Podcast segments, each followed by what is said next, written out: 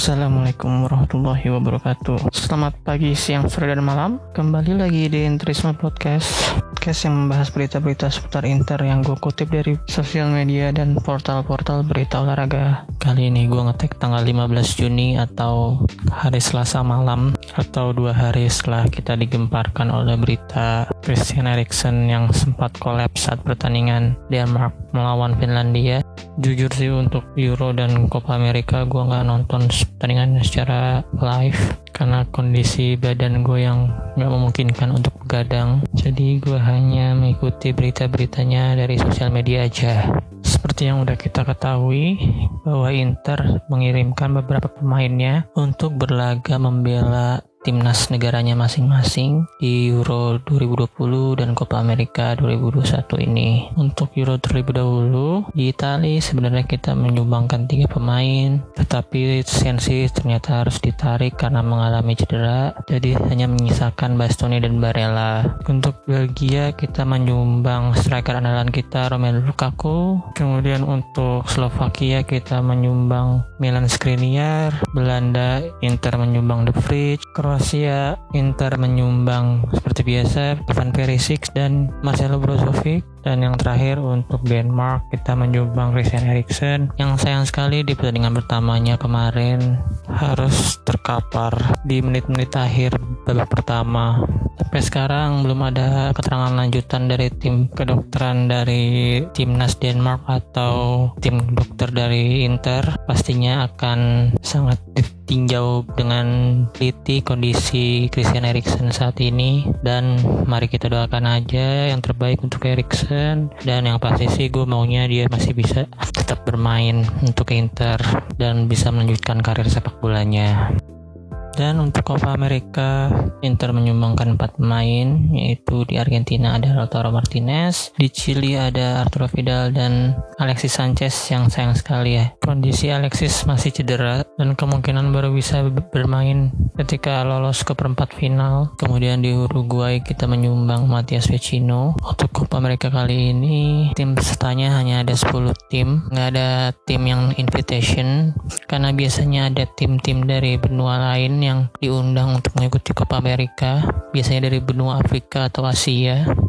Kemudian untuk Euro 2020 saat gue ngetek podcast berarti match day pertama oh, sudah bertanding semua untuk match day pertama. Untuk Italia berhasil menumbangkan Turki dengan skor 0-3. Belgia juga berhasil menumbangkan Rusia dengan skor 3-0. Slovakia juga berhasil menumbangkan Polandia dengan skor 1-2 di mana Milan Skriniar berhasil menyumbangkan satu gol penentu kemenangan dan mendapat mendapatkan man of the match di pertandingan itu. Oh iya, selain Milan Skriniar, Romelu Lukaku juga berhasil mendapatkan uh, man of the match ketika melawan Rusia kemarin. Terus Belanda juga berhasil menumbangkan Ukraina dengan skor 3-2. Sayang sekali tim yang gagal meraih hasil positif hanya Kroasia yang harus kalah 1-0 dari Inggris dari gol Raheem Sterling ketika mendapatkan assist yang sangat cantik dari Yorkshire Pirlo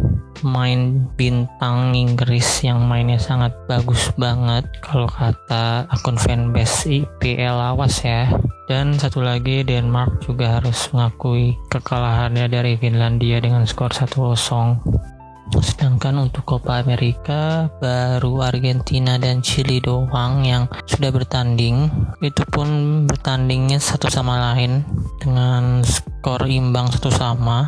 Sedangkan Uruguay belum bertanding. Uruguay juga akan bertanding di pertandingan pertamanya melawan Argentina. Menariknya Argentina, Chili dan Uruguay tergabung dalam grup yang sama yaitu di grup B. Sedangkan di grup A terlihat lebih mudah karena ada tuan rumah Brazil, kemudian ada Kolombia, Peru, Ekuador, dan Venezuela.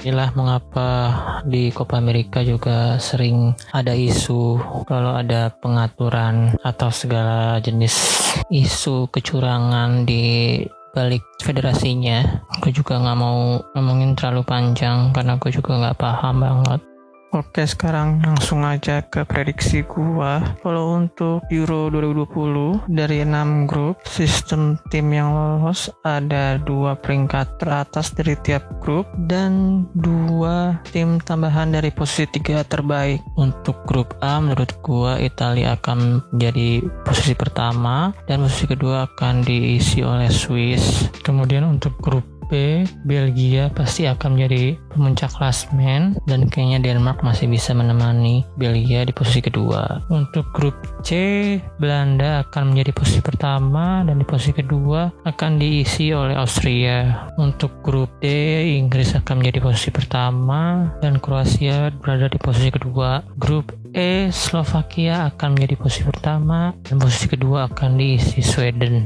Spanyol juga di sini lagi kurang bagus, jadi mungkin ini kesempatan Slovakia dan Sweden untuk bentukan dominasi Spanyol di grup E. Sedangkan untuk grup terakhir, grup F, grup neraka, posisi pertama tetap akan diisi oleh juara dunia Prancis dan posisi kedua ada Jerman. Sedangkan Portugal harus bersusah payah untuk merebut posisi tiga terbaik. Dan kalau untuk prediksi langsung juaranya siapa? Menurut gua kalau nggak Itali ya Belgia juaranya. Untuk top skor juga kemungkinan besar akan direbut oleh Romelu Lukaku. Tim kuda hitam yang akan mencuat ada Slovakia kalau nggak Sweden. Hmm, mungkin gitu aja untuk prediksi Euro 2020 nya kalau untuk Copa America, prediksi juara gua kalau nggak Brazil, Chili. Kalau Argentina kayaknya masih susah lah ya untuk jadi juara. Kalau pemainnya masih ada Lionel Messi, Sergio Aguero, Di Maria. Sulit kalau masih harus mengandalkan